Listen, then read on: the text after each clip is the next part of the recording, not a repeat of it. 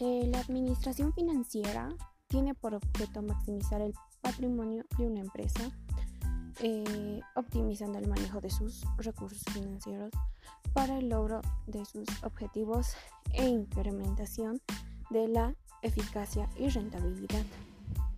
Por lo tanto, se podría decir que es una disciplina que nos ayuda a planear, a producir y, y controlar, dirigir nuestra vida económica.